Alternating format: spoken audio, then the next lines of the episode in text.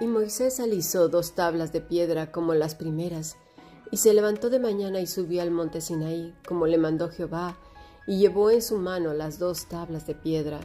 Y Jehová descendió de la nube y estuvo allí con él, proclamando el nombre de Jehová. Y pasando Jehová por delante de él, proclamó, Jehová, Jehová, fuerte, misericordioso y piadoso, tardo para la ira y grande en misericordia y verdad que guarda misericordia a millares, que perdona la iniquidad, la rebelión y el pecado, y que de ningún modo tendrá por inocente al malvado, que visita la iniquidad de los padres sobre los hijos y sobre los hijos de los hijos hasta la tercera y cuarta generación. Entonces Moisés, apresurándose, bajó la cabeza hacia el suelo y adoró, y dijo, Si ahora, Señor, he hallado gracia en tus ojos, vaya ahora el Señor en medio de nosotros, porque es un pueblo de dura cerviz, y perdona nuestras iniquidades y nuestro pecado, y tómanos por tu heredad. Éxodo capítulo 34 versículo 4 al 9. Hemos escuchado palabra de Dios.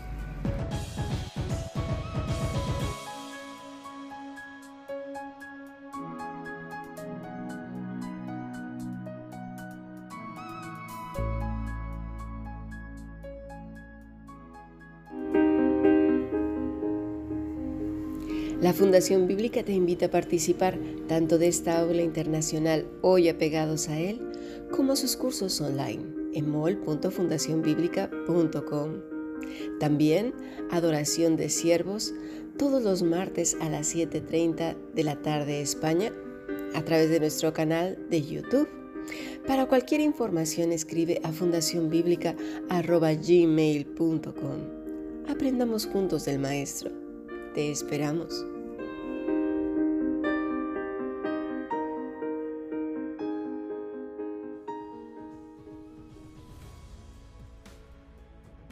Tus pecados te son perdonados, le dijo Jesús al paralítico. ¿Quién sabe lo que es perdón? A veces entre los hombres consideramos que hemos sido perdonados, pero con el paso del tiempo nos damos cuenta que no es así. El cajón de los rencores más tarde o más temprano se abre y de ahí salen cantidad de fantasmas, monstruos, pena, ira, amargura, dolor, resentimientos y los reproches, ¿verdad?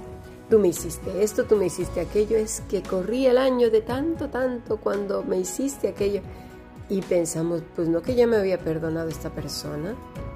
Y nosotros también hacemos lo mismo, ¿no? Cuando alguien falla, pues enseguida salimos con los reproches. Entonces, no hemos perdonado.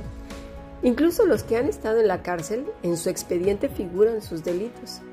Y cuando has tenido infracciones, también hay un expediente que dice cuántos puntos te quedan en tu carnet de conducción. Por lo menos aquí en Europa así es.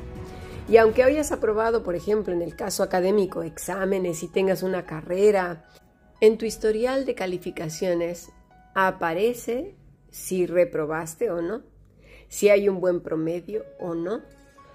Pero qué curioso, parece que no, pero por donde vamos quedan huellas de nuestra vida, la esencia de nuestra alma, y o perfuma o apesta el ambiente, adorna o afea nuestro expediente.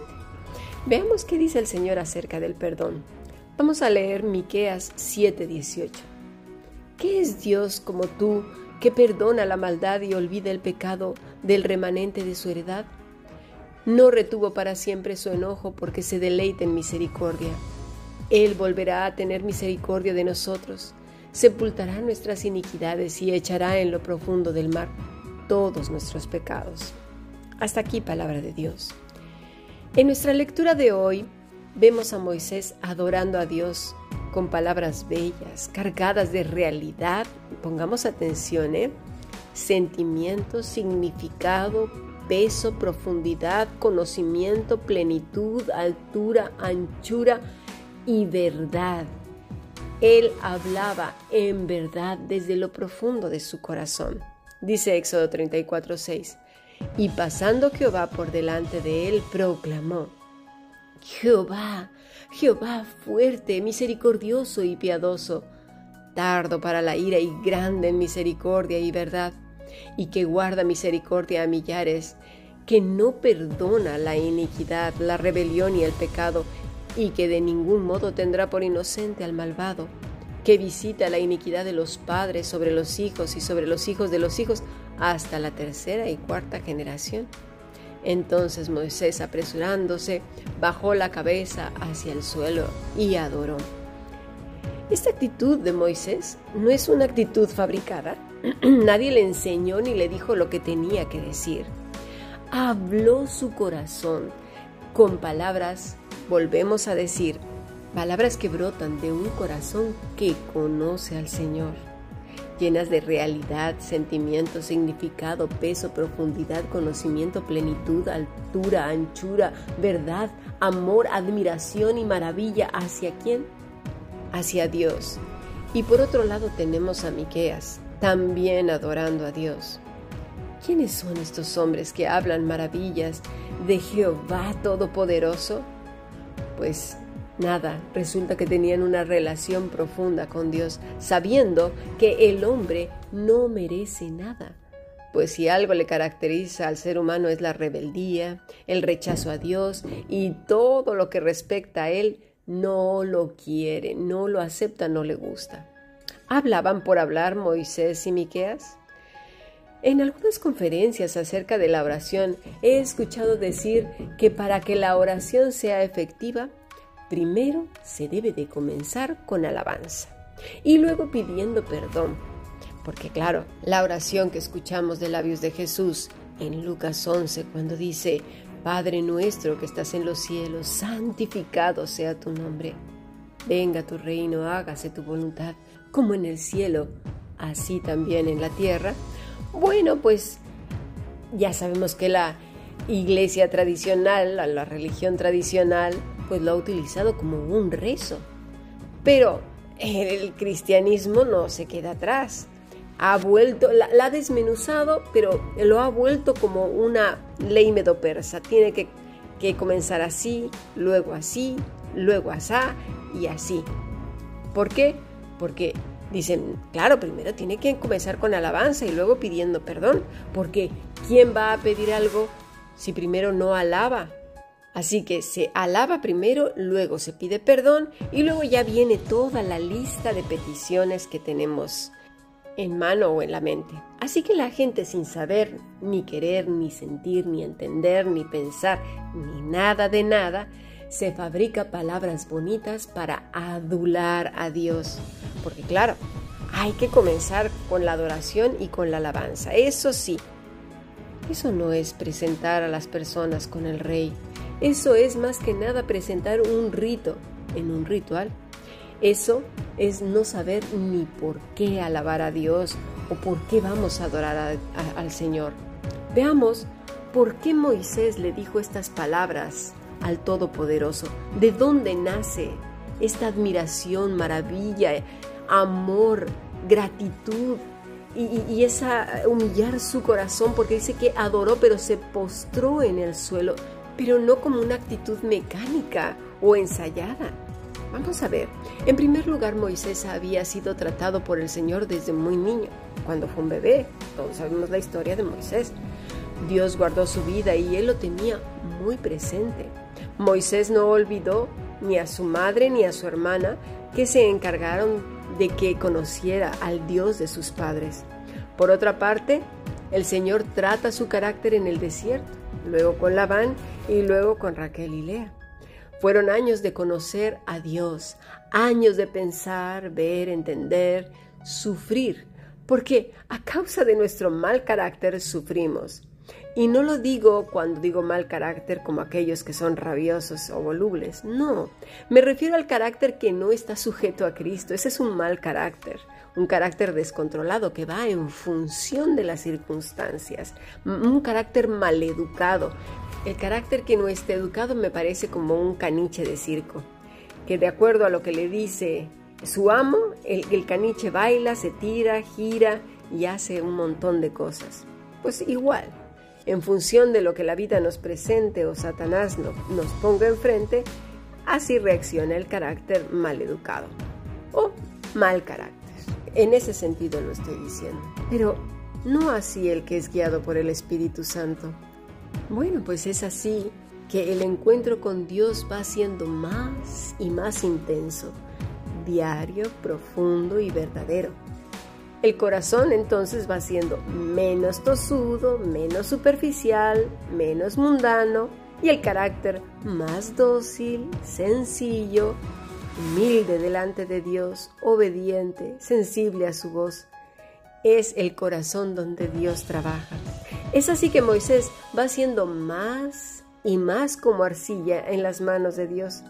Y con este corazón puede discernir con más claridad el bien del mal y ver con horror la perversidad escondida en un disfraz de buenos modales, políticamente correcto, religiosamente bonito, porque los religiosos hablan muy bonito, con palabras muy bien acomodadas, según en donde deben de estar, pero estoy segura que no entienden ni lo que dicen. En otros tienen el disfraz de víctimas, ¿verdad? No tan comprometidas con Dios, pero bueno. Y era así lo que sucedía con el pueblo de Israel. Sus ojos comienzan entonces a ver con horror hasta dónde podemos llegar a ser y la misericordia de Dios tan grande con seres humanos tan hipócritas, que a pesar de liberarlos, estos fueron capaces de fingir una adoración falsa a Dios, cuando en realidad lo que de verdad tenían era una adoración a Baal. El corazón se rompía dentro de quién? De Moisés. Éxodo 32, 15 dice así, entonces Moisés volvió y descendió del monte con las dos tablas del testimonio en su mano, tablas escritas por ambos lados, por uno y por el otro estaban escritas, y las tablas eran obra de Dios, y la escritura era escritura de Dios grabada sobre las tablas. Al oír Josué el ruido del pueblo que gritaba, dijo a Moisés, Hay gritos de guerra en el campamento. Pero él respondió, no es ruido de gritos de victoria, ni es ruido de lamentos de derrota, sino que oigo voces de canto. Y sucedió que tan pronto como Moisés se acercó al campamento, vio el becerro y las danzas, y se encendió la ira de Moisés y arrojó las tablas de sus manos y las hizo pedazos al pie del monte. Hasta aquí palabra de Dios. Todo hijo de Dios siente indignación por el pecado, no lo soporta ni lo tolera, no disfruta pecando, lo detesta, se aleja de él y le indigna. El hijo, la hija de Dios reconoce que así como esas piedras donde fue escrita la ley, así estaba escrita en su corazón y esto sucedió en el corazón de Moisés. Pero tal y como dice Éxodo 32, y las tablas eran obra de Dios, y la escritura era escritura de Dios grabada sobre, sobre las tablas. Un hijo, una hija, y no me refiero a un religioso, religiosa, no, no, no, un hijo, una hija verdadera, un pámpano brillante, tiene grabado a Cristo en su corazón por mano de Dios. Porque todo lo que se hace por esfuerzo humano, mira, humano es. Pero todo lo que ha nacido de nuevo del cielo es, de Cristo es. Ya sabemos que todos los que hemos caído a los pies de Cristo somos hijos de Dios, pero no por obra del hombre, sino por obra divina. Así pues, Moisés y todo hijo de Dios, todo pámpano brillante que está adherido a la vid verdadera, discierne las cosas, con claridad. Veamos el verso 18. Él respondió, no es voz de alaridos de, eh, fuertes, ni voz de alaridos débiles, voz de cantar oigo yo. Mientras Josué no distinguía lo que pasaba, Moisés supo exactamente lo que estaban haciendo. La palabra es shama, que quiere decir discernir, escuchar, atención, atento, mirar. Esto me recuerda a las diez vírgenes, cinco que no están atentas y cinco que están velando, atentas a la hora en que el amado ha de aparecer. Las escrituras continuamente nos llaman a estar atentos, a vigilar, a discernir, a escuchar con atención, mirar. Dice el Señor, mirad que nadie os engañe. Pero claro, un pámpano seco en el suelo ¿qué va a discernir si está listo para ser echado en el fuego? Dice la escritura que Moisés rompió las tablas, pero no como símbolo de ira contra el pueblo, sino de indignación. Pensó que no merecían algo tan maravilloso como ese regalo de Dios, un medio temporal para ser gratos delante de Dios, un tipo de todo lo que sería Cristo. Lo mismo que sucede hoy. ¿Cuánta gente mancha el nombre de Cristo, se burla, hace mercadería, hechicería, magia del Evangelio? Es una vergüenza, es horrible. Ya lo hemos venido estudiando días atrás, todo lo que hacen hoy en día cantidad de herejes, apóstatas, malvados, hombres perversos. La palabra para ira es af, quiere decir respiración, respiración agitada por pasión, ira, indignación. Y no era para menos.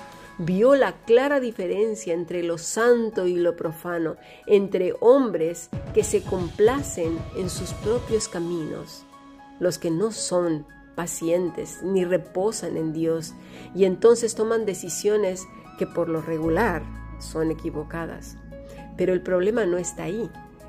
Esa es la consecuencia. El problema está en rechazar a Dios. ¿Y por qué digo esto?